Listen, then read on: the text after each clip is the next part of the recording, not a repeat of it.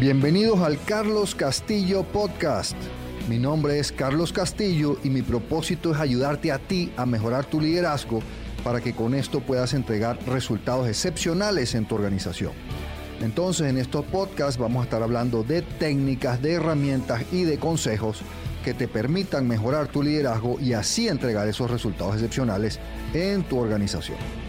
En este episodio les quiero hablar de la transformación digital, esa tendencia tan importante, fundamental, clave para esta década del 2020.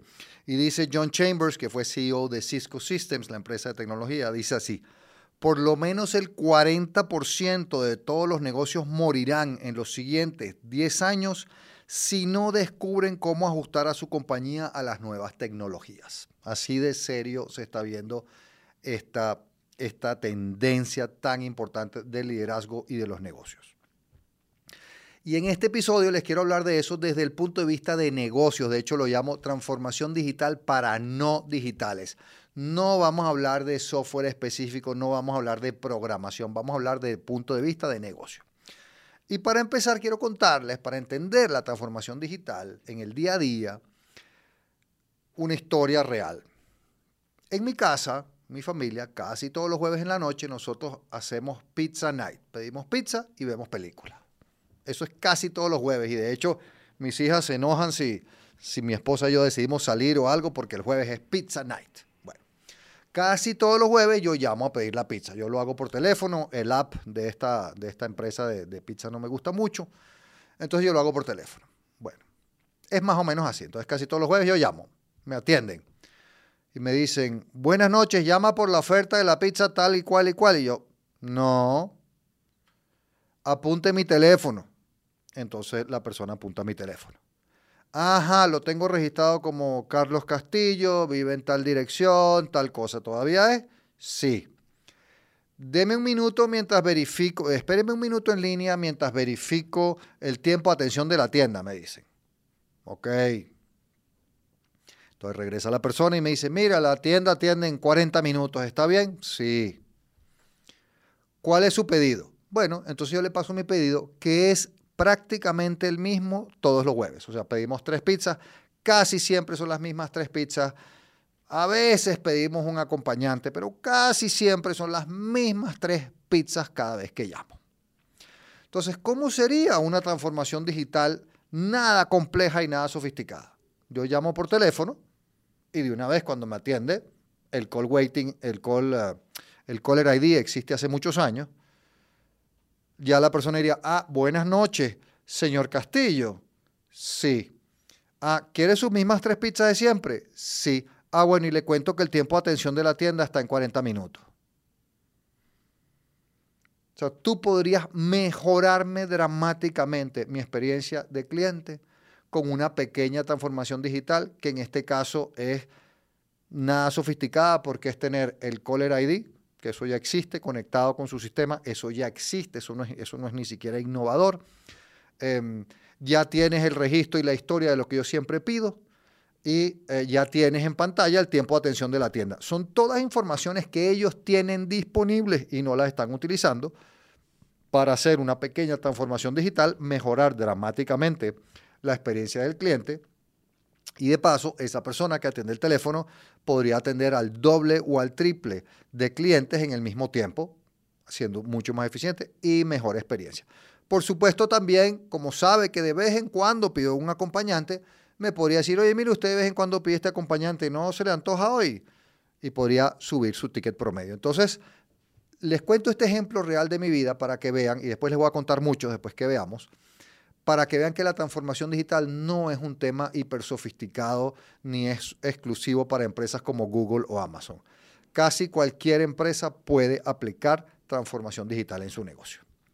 Entonces, bueno, entrémosle a la transformación digital. ¿Qué es la transformación digital? Bueno, la transformación digital es rediseñar la manera de hacer negocios, digitalizando los procesos, apalancando la tecnología desde la perspectiva del cliente para entregarle una experiencia excepcional. Entonces, la transformación digital, el enfoque está en mejorar la experiencia del cliente, está en entregarle una experiencia excepcional al trabajar contigo. En Singularity University dicen es hacerlo 10 veces mejor y 10 veces más barato. Ahora, una cosa muy importante a tener en cuenta en cualquier transformación digital es que implica y requiere un cambio cultural profundo en la gran mayoría de las organizaciones para ser exitoso.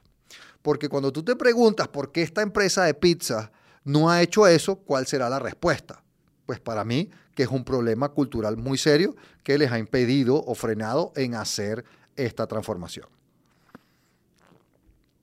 Ahora, lo que yo he ido aprendiendo con esto de la transformación digital es, nuestros negocios, nuestros modelos de negocio en general son bastante lineales. ¿ok? Alguien hace un trabajo aquí, se lo entrega a otro y van caminando en el proceso y así funciona. Llámalo silos. Si lo quieres llamar, podemos hablar de unos rompecabezas relativamente complejos. Pero los negocios digitales, cuando tú haces una transformación digital, cuando el negocio de verdad se transforma a ser digital, y cuando hablo de negocio digital, no estoy hablando de, un negocio que solo trabaja en el digital, estoy hablando de la empresa de pizza, estoy hablando de una fábrica, estoy hablando. Es una, el negocio digital realmente es una, es una tela de araña tridimensional donde todo está interconectado y es muy difícil, cuando no imposible, encontrar las fronteras entre un área y otra de la empresa. Entonces eso requiere eh, mucho, mucho cambio cultural, mucho liderazgo y unos cambios bien profundos. Entonces, si bien esto lo veo así, es como una tela de araña tridimensional, yo he tratado de simplificarlo como a mí me gusta para yo entenderlo y poderlo explicar. Y yo, pues, unos le ponen más y menos. Yo he, pues, como creado un modelo donde vamos a hablar en cinco ejes, en cinco áreas, en cinco cajitas, si lo quieres ver, de la transformación digital, a sabiendas de que, como vamos a ver, y lo vamos a ver, esto está todo íntimamente interrelacionado, interconectado y es muy difícil la frontera entre un área y otra de la empresa. Entonces, estas cinco son el cliente. Cliente primero, ya vimos que la transformación digital es cliente. La operación como tal, cómo operas en la empresa.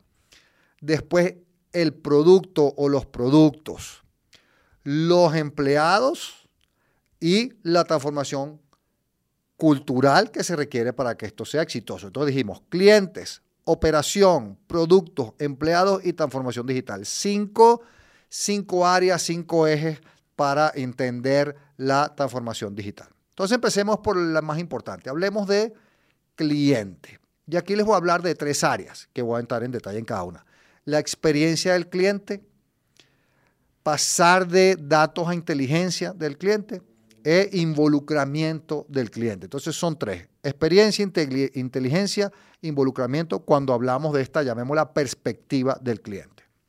Entonces, experiencia del cliente, ¿qué estoy hablando? Estoy hablando de diseñar una experiencia del cliente en base a comprenderlo profundamente. De nuevo, para esta prioridad clave de la transformación digital, que es entregar una experiencia excepcional a nuestro cliente. Aquí hay múltiples herramientas, vamos a hablar de algunas. El mapeo del viaje del cliente, el famoso Customer Journey. ¿Cuál es, cómo funciona la interacción del cliente con, el, con, con nosotros como empresa? Otra herramienta es un día en la vida de mi cliente, a day in the life. Aquí ya, esto es interesante, por supuesto al final les voy a dar ejemplos de, todas las cosas que estoy hablando, de ejemplos para que vean cómo sería una transformación digital. Em, cuando hablamos de un día en la vida del cliente, nos salimos de solo su experiencia con nosotros y vemos cuál es su experiencia completa en su vida para ver qué le ofrecemos. Y van a ver un ejemplo interesantísimo. Después está la herramienta de diseño de productos centrado en el cliente que se llama Design Thinking. Es una herramienta clave a utilizar cuando estamos desarrollando una experiencia excepcional para el cliente. Después hay temas como estudios de comportamientos de las personas, de los clientes, de seguirlos, de ver qué es lo que hacen, cómo lo hacen, cómo utilizan los productos, todo, ese tema. Una que por supuesto debe ser evidente eh, y es uno de los problemas para muchas empresas, sobre todo empresas que tienen, que tienen eh, sistemas antiguos de legado, porque son muy grandes, como bancos y empresas así, es el tema de tener sistemas de información altamente integrados. Hay otro tema que se utiliza en esto de, transformación digital y design thinking, que es hacer experimentación frecuente. Y eso requiere cambio cultural bien importante. Estamos haciendo constantemente experimentos, probamos, vemos si funciona, si no funciona, si funciona bien, si no funciona, pues no es dramático, seguimos probando, hacemos otra cosa, la experimentación frecuente. Y otro tema que me parece complejo de manejar es la comunicación omnicanal. Eso que uno seguramente lo han experimentado, yo lo he vivido, que un cliente o que alguien te escribe por una red social, por Instagram, Facebook, LinkedIn, YouTube, lo que sea, y después le responden por, y después la comunicación sigue por un WhatsApp y después tiene que ver con un email. Entonces hay una comunicación omnicanal y cómo hacer que eso sea una buena experiencia para el cliente y que se sienta atendido a pesar de la comunicación omnicanal. Entonces eso es toda la parte de experiencia del cliente. Ahora hablemos de pasar de, datos, de tener datos a inteligencia. Muchas empresas tienen muchos datos, pero no tienen verdadera inteligencia del cliente. Entonces, esta segundo em, área de, este, de esta prioridad de cliente quiere decir que vamos a obtener inteligencia del cliente que la vamos a integrar transversalmente en nuestra organización en tiempo real para hacerle propuestas personalizadas. Eso es lo que te hace un poco a ti Amazon, ¿verdad? Cuando tú estás viendo un producto, ya de una vez te está ofreciendo otros productos que otras personas, que, o, que tienen que ver con lo que tú buscas en el pasado, o que tienen que ver con las personas que buscan lo que tú buscaste, qué es lo que están buscando. Entonces te están haciendo una propuesta personalizada en tiempo real, basada en información histórica y del momento. Entonces eso es lo que estamos llamando inteligencia. Por supuesto, de nuevo, y esto va a aparecer por todas partes, sistemas altamente integrados. Aquí entran a jugar temas como sensores, eh, sensores que miden el comportamiento del cliente, el comportamiento del equipo, y eso se repite en muchas partes. El famoso Internet of Things, el IoT, el Internet de las cosas, donde los productos están conectados al Internet. Hoy en día hay neveras, refrigeradoras conectadas, carros, tractores, aviones, este, todo tipo de equipo, tú, por supuesto tu computadora, están conectados al Internet y de ahí podemos obtener información. Datos que convertimos en inteligencia. Todo el tema del mercadeo digital también me genera mucha inteligencia. Eh, para analizar esos datos, y después lo vamos a ver, inteligencia artificial, big data y análisis de datos. ¿ok?, Artificial Intelligence, Big Data, Data Analytics, ustedes seguramente lo han escuchado, son temas muy importantes para ir desarrollando en una empresa que pretende hacer una transformación digital. Y el tercer punto que vimos en, este, pues en esta parte del cliente es involucramiento del cliente en el diseño de la propuesta de valor. Ahora el cliente nuestra manera tradicional era, yo voy con el cliente, veo qué necesita o qué creo yo que necesita, me regreso, lo diseño, lo pongo a prueba, hago mi prototipo, lo testeamos en interno y después lo sacamos a la calle para que el cliente lo vea. Pues ahora en muchos casos yo involucro al cliente desde el primer momento en el diseño de este producto y, le pregunto y lo ayudo y me ayuda él a mí a diseñar mi producto y después saco una versión beta que algunos clientes que les encanta esto la están poniendo a prueba. Entonces involucro al cliente desde el primer día en el diseño de la propuesta de valor y aquí se repiten temas como sistemas totalmente integrados, como mercadeo digital, obtener la opinión del cliente en muchos casos a través de las redes sociales, comunicación omnicanal con los clientes, de nuevo entra la metodología de design thinking y de nuevo aparece esto de hacer experimentos con el cliente. Entonces eso es la perspectiva del cliente y en la perspectiva del cliente, repito, vimos tres áreas, la experiencia del cliente, inteligencia versus datos e involucramiento del cliente. Yo después, no se preocupen, al final voy a dar ejemplos, pero es que los ejemplos mezclan todo. Ahora entremos en la operación de la empresa. Esa es la otra perspectiva, la operación de la empresa. Ya vamos por la segunda. La primera fue el cliente. Entonces vamos a hablar de tres áreas también. Automatización, interconexión y decisiones basadas en datos. Automatización de procesos reinventándolos en plataformas digitales. Esa sería como la primera área de trabajo, iniciativa en esta perspectiva de la operación. ¿Qué viene aquí de nuevo? Sistemas altamente integrados. Los sistemas tienen que estar súper integrados a todo lo largo de la empresa. La eliminación del papel. Todavía tenemos muchas empresas con mucho papel. La eliminación del papel. Metodología lean, metodología ágil de trabajo. El uso de bots. Ya muchas empresas están usando bots. Eso no es algo nuevo. Ahorra tiempo, ahorra dinero, ahorra esfuerzo. Em, robots, ya robots que hacen las cosas de nuevo se repiten los sensores, de nuevo se repite la inteligencia artificial. Segunda área en esta perspectiva de la operación, interconexión de todas las áreas de la operación hasta el cliente. De nuevo, que se repite sistemas integrados, se repite el Internet de las cosas, se repite el tema de tener sensores, se repite la comunicación omnicanal. Entonces, como ven, todo eso se repite. Y en esta interconexión no se les olvide que en muchos casos hay que incluir a nuestros proveedores. A los proveedores, cómo los metemos en nuestro proceso de transformación digital, cómo los integramos. Y por último, eh, pasar a decisiones data driven, que quiere decir que cambiamos la base, de, la base de toma de decisiones de opiniones e información histórica a información en tiempo real. Pues si piensan nuestros negocios tradicionales, estamos viendo la información histórica, qué pasó, por qué pasó, pero Data Driven es en tiempo real. De nuevo, sistemas integrados, de nuevo, sensores, de nuevo, Internet of Things, de nuevo, inteligencia artificial, Big Data, análisis de datos, comunicación omnicanal, experimentos. Entonces, como les dije, es una tela de araña tridimensional y es muy difícil poner las cosas en casillas, en cajitas o en silos. Todo está interconectado. Entonces, les recuerdo, hablamos de cinco perspectivas en la transformación digital, las voy a llamar así. La del cliente, la de la operación, producto, empleado y transformación digital. Ya hablamos de cliente y operación, entremos en producto.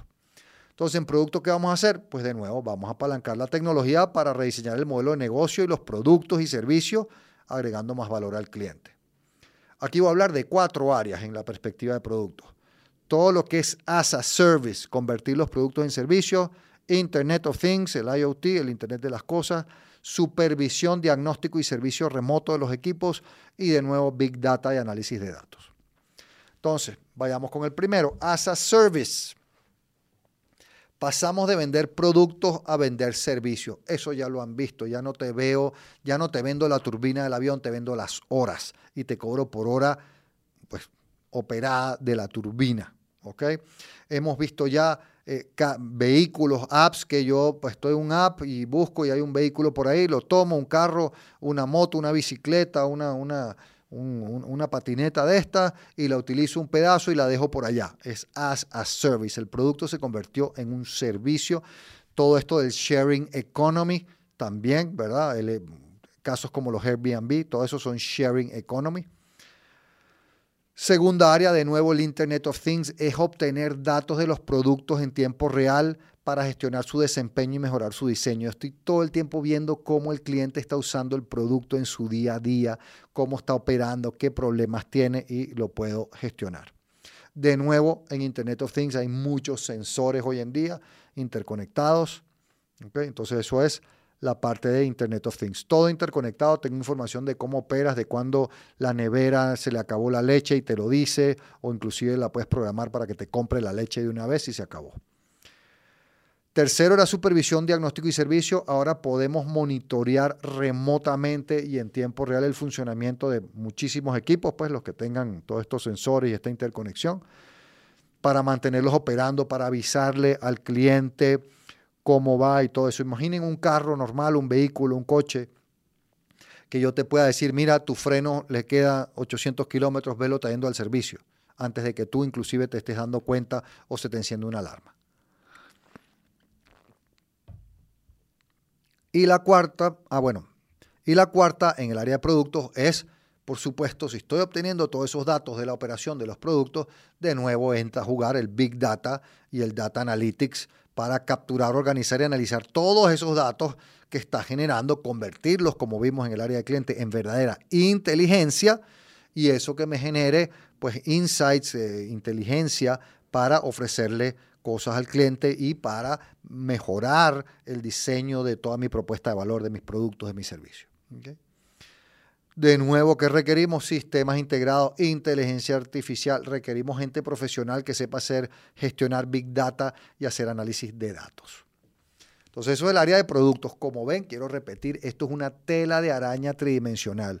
Aquí todo está por todas partes. Aquí es sumamente difícil separar las cosas en cajitas, en silos o en áreas. Las fronteras son muy difíciles de determinar. Pero cuando les dé los ejemplos reales, otros ejemplos que les voy a dar, se van a dar cuenta que hay muchas cosas fáciles, simples, al alcance de la mano de muchas empresas que no tienen que ser, como dije, los Google y los Amazon. Ok, ahora hablemos del otro, de la otra perspectiva, que es la perspectiva del empleado. Entonces, ¿qué queremos que en la perspectiva del empleado? Aumentar el desempeño de los empleados, de las personas, la productividad y la seguridad. Eso es este eje. Entonces, vamos a hablar de cuatro áreas en esta perspectiva, que son la productividad, el desarrollo acelerado, la fuerza laboral flexible y los procesos de recursos humanos. Hablemos de productividad, desempeño y seguridad de nuevo, nuestros sistemas integrados.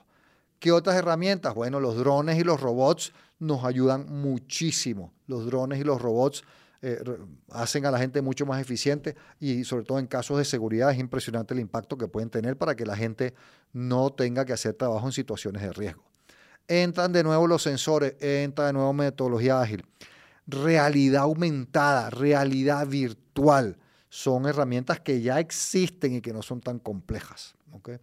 Entra de nuevo el Internet de las Cosas, la inteligencia artificial, el Big Data, el análisis de datos. Como ven, se repiten. Segunda área de enfoque con los empleados, desarrollo acelerado de conocimientos y competencias de empleados para que se mantengan actualizados. Esto pues cada vez más tiene que evolucionar, cada vez más está evolucionando porque hay que hacerlo más rápido y mejor. Eh, el, conocimiento evoluciona tan rápido que si no lo ordenamos, los empleados se nos quedan atrás. Entonces ya nos capacitamos de manera digital en línea, con videos hechos a la medida en el momento. Eh, eso nos permite dictar mini cápsulas. Ya tengo una empresa cliente que hablamos de esto, entonces ya tiene cápsulas de 2, 3, 4 y 5 minutos de capacitación que la gente toma cuando va a hacer una actividad y después la hace en base a eso. O sea, buenísimo. Eh, nos permite ser mucho más personalizados en el desarrollo de nuestros colaboradores. Tercer área en esta perspectiva los empleados, cómo lograr una buena integración de la fuerza laboral, una fuerza laboral flexible, ágil, que integra trabajo presencial donde eso es necesario o deseable, con trabajo remoto y con personal temporal.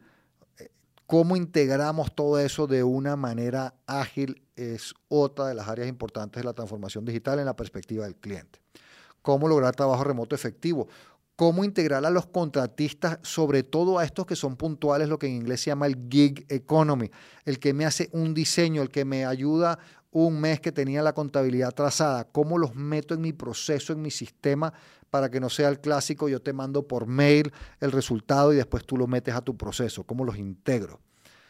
Em, dentro de esto, y es uno de los enormes retos que tenemos en, este nuevo mundo, es cómo lograr el sentido de pertenencia de esta fuerza laboral flexible, ágil, que combina trabajadores remotos con presenciales con gig economy. Tenemos que tener sistemas altamente integrados y aquí hay otro punto que es los grandes retos que están viviendo las empresas a nivel de las personas, que es el manejo de la distracción y de la interrupción. Si ustedes piensan con qué frecuencia eh, tú, cambias de enfoque, estás haciendo algo y te entra un WhatsApp, una llamada, un mail, algo por redes y tú te distraes, eso baja muchísimo la productividad. Entonces, otra de las áreas. Y una cuarta que muchísimas empresas que yo veo en mi día a día, en mi, trabajo, es eh, en la perspectiva del empleado, es la automatización de las gestiones de recursos humanos todo lo que es administrativo, cartas de trabajo, cartas de ingresos, referencias, solicitud de préstamos a, las empresas que tienen esto, solicitud de vacaciones, manejo de vacaciones, todo eso que hoy en día con frecuencia hay que pedir un permiso con un papel, una autorización y una serie de cosas, se puede digitalizar y se pueden hacer procesos digitales.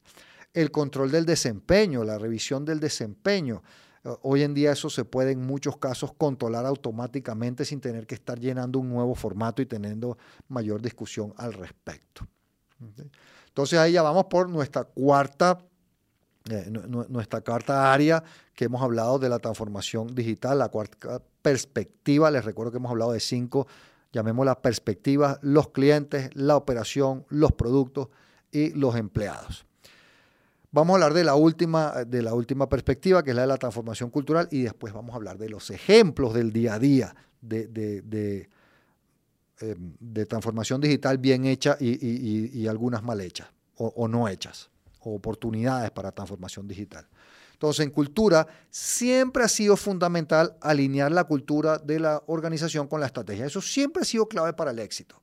Y muchas empresas fracasan, pues el 60% de las iniciativas de cambio fracasa porque esto no se hace. Pero en la transformación digital esto se vuelve aún más importante porque los cambios son mucho más profundos. Solo esto que les he dicho, que cambiamos de cosas que se podían poner en cajitas, en silos y todo eso, a que todo está íntimamente interconectado y que es sumamente difícil establecer esa frontera, es un cambio cultural muy, muy grande. Entonces, en esta perspectiva del cambio cultural, hablemos de cuatro áreas. Plan estratégico y cambio de cultura, van de la mano, ejecución con una delegación muy efectiva, desarrollo de los colaboradores y nuestros procesos de gobernanza. Entonces, entremos en el primero, plan estratégico pues ahora tienes que actualizar tu plan estratégico, tienes que desarrollar un nuevo plan estratégico tomando en cuenta eh, la transformación digital. En muchos casos esto va a requerir un ajuste de los valores porque la transformación digital requiere cosas como la experimentación, como un manejo mucho mejor de, los, fracasos, sobre todo en experimentación, que no, se, que no sean castigados. Entonces requiere un cambio de los valores. Requiere un plan de cambio de cultura. Eh, los que han hablado conmigo o hemos trabajado saben que esto se hace con un plan ordenado, sistemático, que es parte del plan estratégico. Segunda área en esta perspectiva de la cultura, la ejecución con una adecuada delegación. Ahora hay que saber delegar más y mejor que antes. El mundo digital y el trabajo remoto nos obligan a volvernos mejores delegadores. Entonces hay que actualizar nuestros planes de acción, hay que actualizar indicadores, nuestros famosos KPI, los que ya llevan sus dashboards, sus tableros, hay que actualizar los tableros para tomar en cuenta esta nueva manera de trabajar.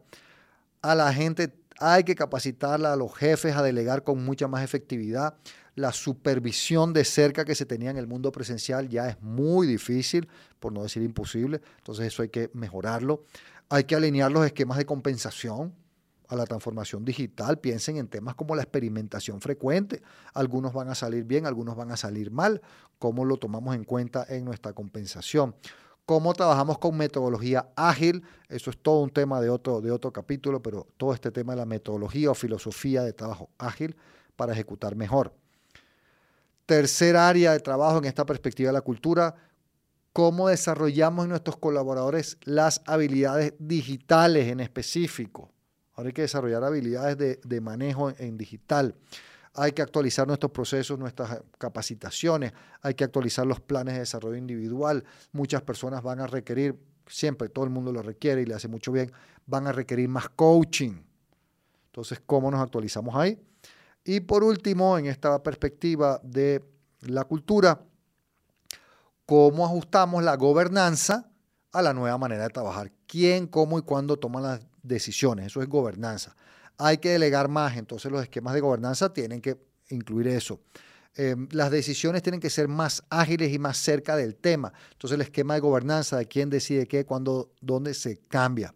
Hay que minimizar esos tomadores de decisiones que sufrimos en muchas organizaciones que se vuelven cuellos de botella porque todo tiene que ir a una persona muy arriba en la estructura organizacional y no se, no se baja lo suficiente.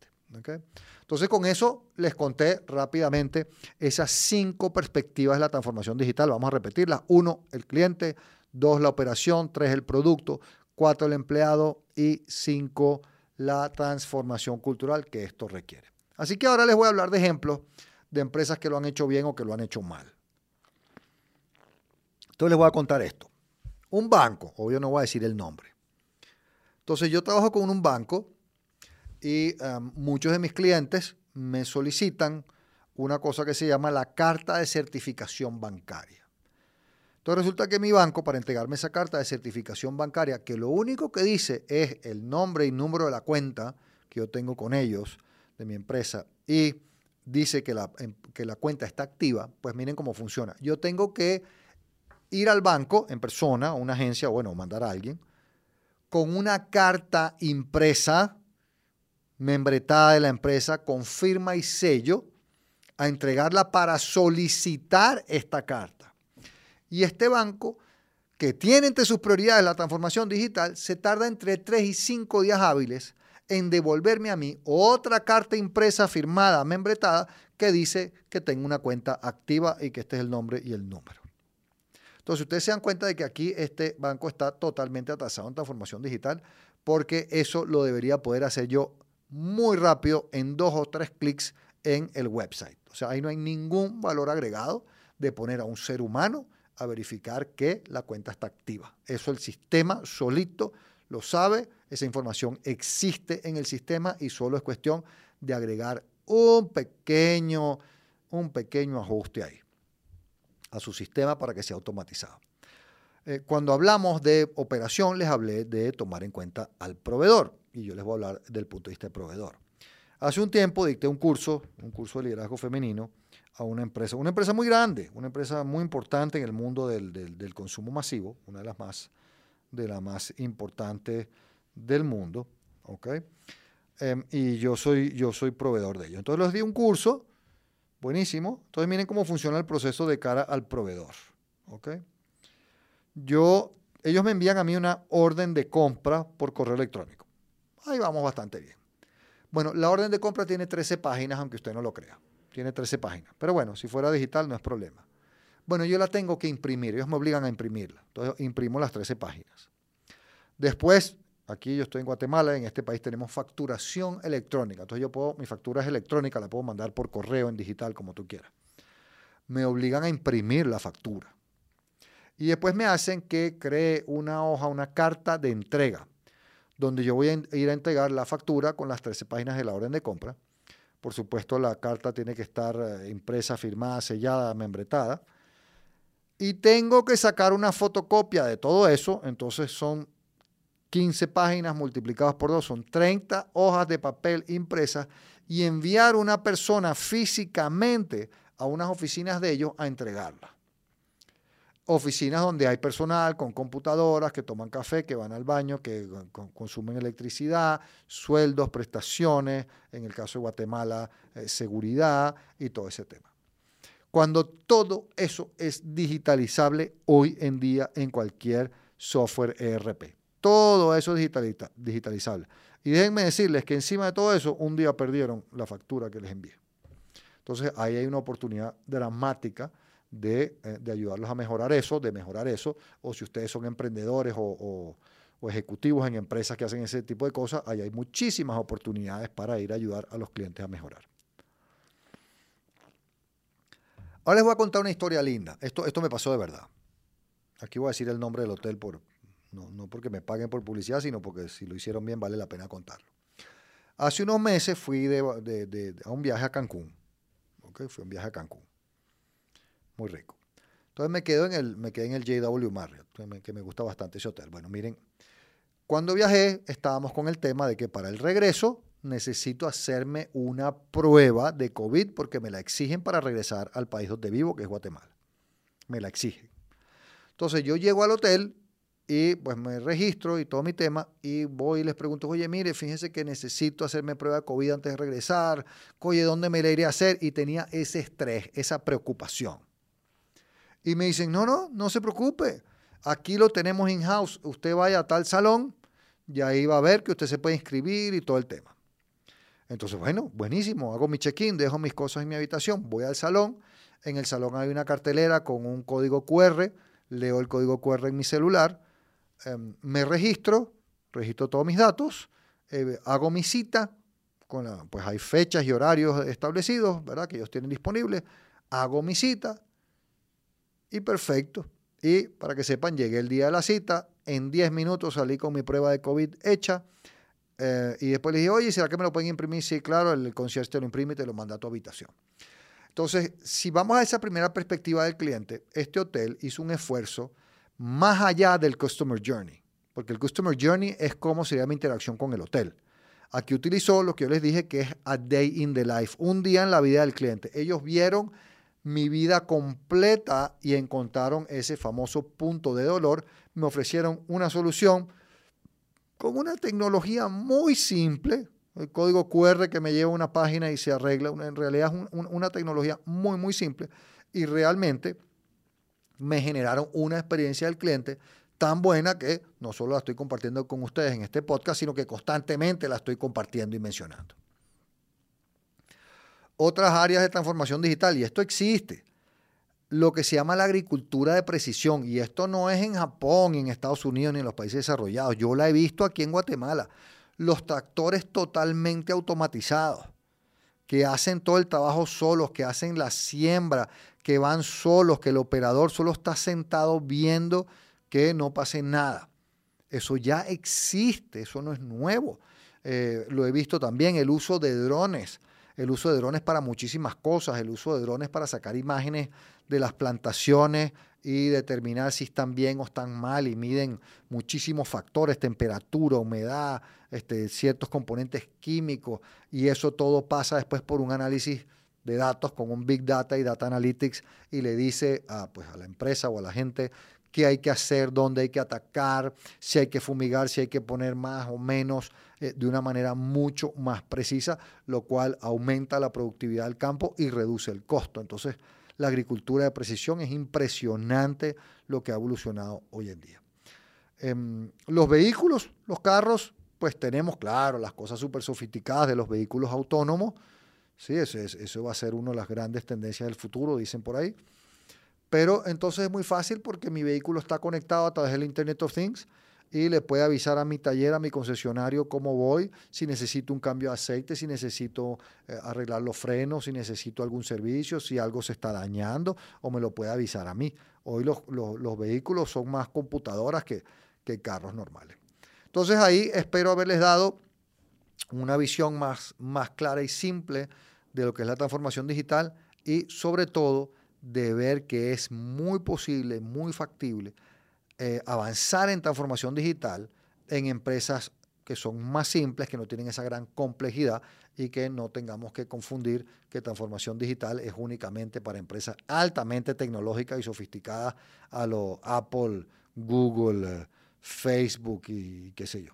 en todas las áreas hay oportunidades de transformación digital. Así que Espero que te ayude, que lo puedas poner en práctica para mejorar tu negocio.